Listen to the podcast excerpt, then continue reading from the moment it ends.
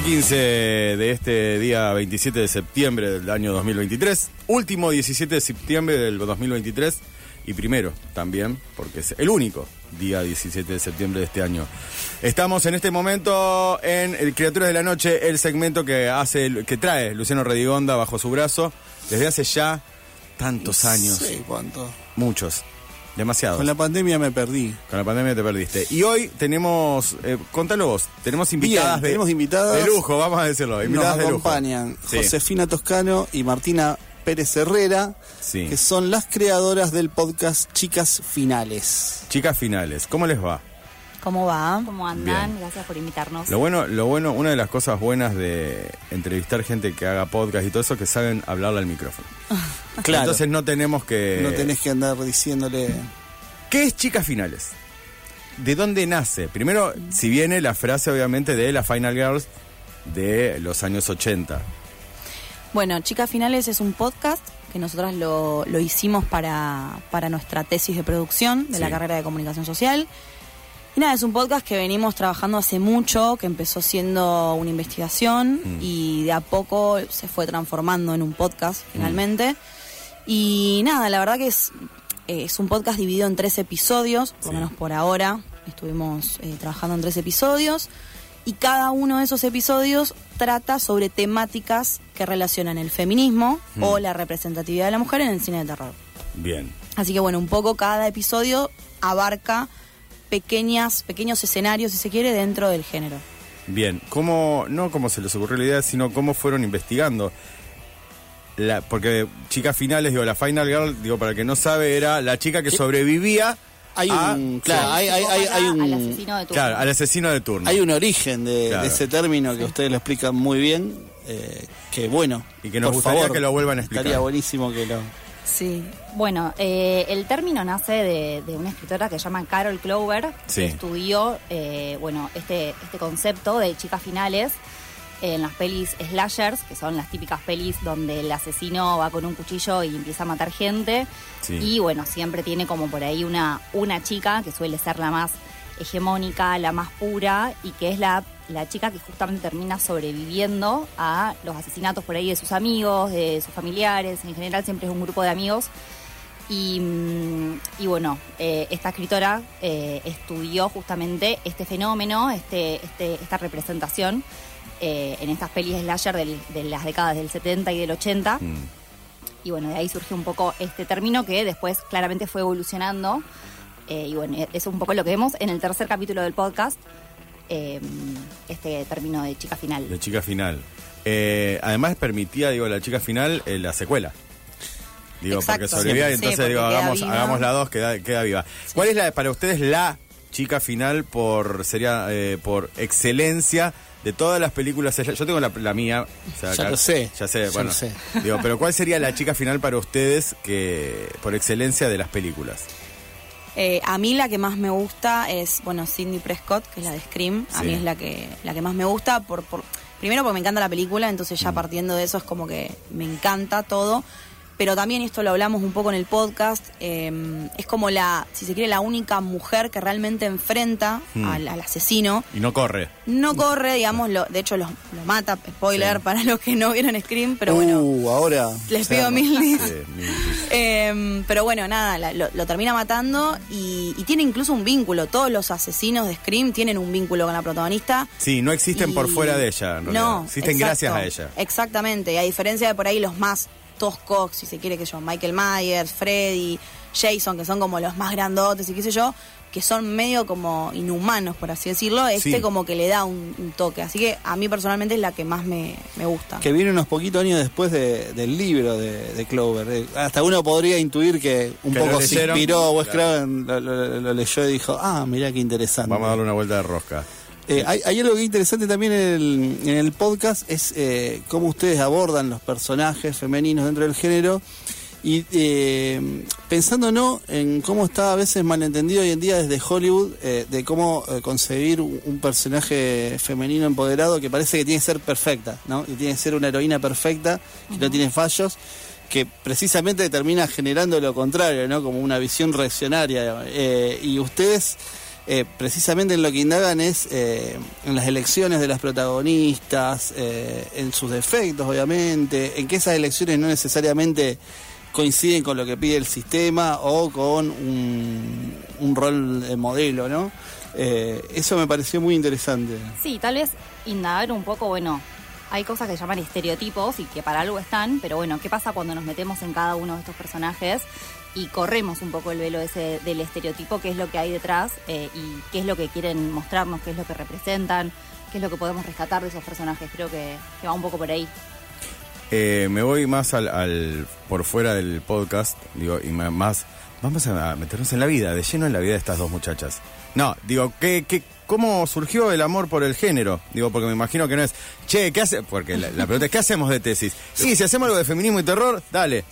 Digo, ¿cómo, de dónde viene, digo, el amor por el género? Si de- desde chicas, ustedes son chicas, pero desde más chicas, eh, le- les gustó, que, ¿por qué se acercaron al género? ¿Qué era lo que les llamaba la atención? Eh, a mí me gusta el género de... Sí, desde chica. Tenemos, bueno, somos jóvenes, Sí, pero sí, o sea, tengo recuerdo de estar desde chica en la casa, en mi casa, en la casa de mi abuela, mirando... Creo que la primera película que recuerdo haber visto de terror que me asustó y Mm. que dije, wow, ¿qué onda esto? Fue eh, La Masacre de Texas, pero la de 2005, creo. Ah, que es la más heavy, porque la original, si bien es heavy, es distinta. Esa era bastante como, había sangre, había. Era, era zarpada la película. Y me acuerdo que la vi en la casa de mi abuela y dije, ¿qué onda esto? Como que me voló la cabeza. Y desde ahí, en la época donde estaba el videoclub, Sí. me acuerdo que con mis amigas hacíamos las famosas pijamadas y Y eras- íbamos y yo era, chicas, elijamos. Y elegía las películas más sangrientas, era, y ninguna de mis amigas la quería ver, se quedaban dormidas, Sí. se asustaban y yo era como fascinada. Así que a mí me vino como desde ahí, desde siempre. No sé, no sé qué hay ahí, viste, hay como una magia en, es- en- en ese género, que Bueno, no sé si te la da otro. O lo amás o no lo amás, ¿no? A mí, eh, pasa eso que en mi casa mi mujer las odia. Claro. O sea, odia esa- el género. Y yo le me dice, ¿por qué te gusta asustarte? Digo, no, no sé si es asustarme. Es... No, no lo entiendes. Digo, no, no, no, no, no lo entiendes. ¿Y vos? Sí, tal cual. Bueno, a mí me pasó lo mismo un poco lo que le pasó a José. También de chiquita me, me gustaban las pelis. Yo soy más de los que se asustan con las pelis, pero que así todo las quiero ver. Sí. si bien en- por momentos necesito taparme los ojos o mirar para otro lado, pero también tengo el recuerdo de, de una de las primeras pelis que vi. Eh, yo he tenido, no sé, 7, 8 años y fue El silencio de los inocentes. Oh, Uf. Y quedé traumatizada por Sí. un largo Claro. tiempo, pero me acuerdo que me encantó y también me marcó un montón. Eh, a Hay un asesino serial. Digo, este es tremendo. Acá tenemos un audio, Sí. pero yo quedé hoy a cargo de algo de lo que no estoy a cargo, que Ah, es no sabes cómo. Sí, Eh, eh, yo le pero- doy play. le- Sí, dale play. Le Lucas. vamos, vamos a ver qué dice. Lucas. Lucas, tenemos un audio. Le doy play. Acá, un se audio. está cargando. Ahí está. Ah, si queda cargando. porque yo no si soy Gabriel Bizán. Tenés que ir- entrar a otra. Hoy estamos en esa. Tenés que entrar a otra. Poner OK. Entrar a otra conversación y volver a esa conversación para que le puedas dar play a ese audio. Dale. Abajo. Mientras tanto, mientras Bien. tanto, antes de que, de que le pueda dar play, quería consultarles, eh, allá que estábamos hablando, bueno, de las mujeres empoderadas en el cine de terror, ¿qué piensan de la, por ahora, eh, no trilogía, pero sería la, no sé cómo se dice, bilogía, de Ty West de X, eh, Pearl y lo que sería ahora Maxine, que es, tiene un personaje fuertísimo y es mujer. ¿No la viste? No importa. Mirala. ¿Cómo no la viste? Andad. No, digo, mirala, pues buenísima. Yo vi Ex, Sí. Pearl no la vi. Uy, no Eh, sabes lo que te estás perdiendo. La tengo, la tengo pendiente para ver. Ex me gustó mucho. Es como que mm, yo no había, no conocía tanto el director, pero la verdad que es como que me como que se- como frescura vi, algo que Sí. por ahí hacía mucho no pasaba en el género, porque Sí. es una historia que no tiene, de- no hay tanto, pero está linda filmada, Mm. las actuaciones, lo que te cuenta, cómo habla de la vejez, de, de la, de los femeninos desde la, desde la joven, de la, bueno, de, Sí. la, de la señora que cómo mira a las mujeres más jóvenes, a Sí. sus deseos, a lo que les pasa, al goce, al disfrute, Sí. que la- Y es algo slasher también. Porque Es es slasher Pero es también, slasher sí. desde Sí. la tercera edad, es una señora Pero- de tercera edad que mata a todos. Después cuando uno ve Pearl dice, Sí. ah, acá Pearl es la precuela, Bien. cuenta Claro. la historia de esa señora, de esa señora de la tercera edad, de por qué. Y es más, se puede escribir en una peli- digo, en una trilogía de terror, pero es un drama. Dramón. El, el Pearl directamente podría ser un drama de cine independiente, Sí. salvo por algunos detalles macabros, Sí. tranquilamente. Bueno, si algo enseña el cine de terror es que no hay que confiar en nadie y menos en, en viejitas simpáticas. Dijiste siempre, ¿podés darle play ahora? Vamos a con el play, a ver- a Dale. ver qué nos dicen. A ver. Hola, soy Isa y quiero participar. No, sacalo. Eh, se colgó, eh, quiere participar de un sorteo que Un no, sorteo, es, no. no. es el Perdón, momento. no, no. es el momento para es el sea. mo- Yo pensé que nos mandaban algún audio amenazante, algún Podría psicópata. Podría haber sido. Eh, podría haber sido. ¿Querés Em, preguntar algo vos? Sí, bueno, Sí. ustedes también eh, reflexionan, está bueno porque cada capítulo es temático eh, y está bueno cómo marcan ese puente entre el cine de terror de antes y, y el actual. Eh, ¿Cómo fue esa selección de pelis? Eh, ¿Qué les interpeló a ustedes eh, a la hora de abordar esas películas? ¿Y cómo tejieron esas relaciones, ¿no? que a veces están separadas por décadas? Sí, tal cual. Em, bueno, la realidad es que para empezar a, analizar esto fue como un universo súper grande porque teníamos pensado empezar a, analizar pelis desde la década del 60 más o menos hasta la actualidad. Y entonces, bueno, fue difícil porque teníamos que, ver, bueno, cuáles iban a ser, cuáles iban los temas que íbamos a, abordar para justamente encontrar las pelis eh, alusivas a este tema. Y, mm, y bueno, empezamos primero a ver pelis, eh, a rescatar algunas que ya teníamos vistas, a- nada, a ver cuáles eran las que nos resultaban más interesantes y obviamente con personajes protagónicos femeninos fuertes o que nos resultaran representativos para nuestros temas, que son, bueno, el primer capítulo aborda la identidad, el segundo hablamos un poco de la maternidad y cómo es representada en el cine de terror y en el último capítulo sí hablamos más puntualmente de lo que es el concepto de chica final.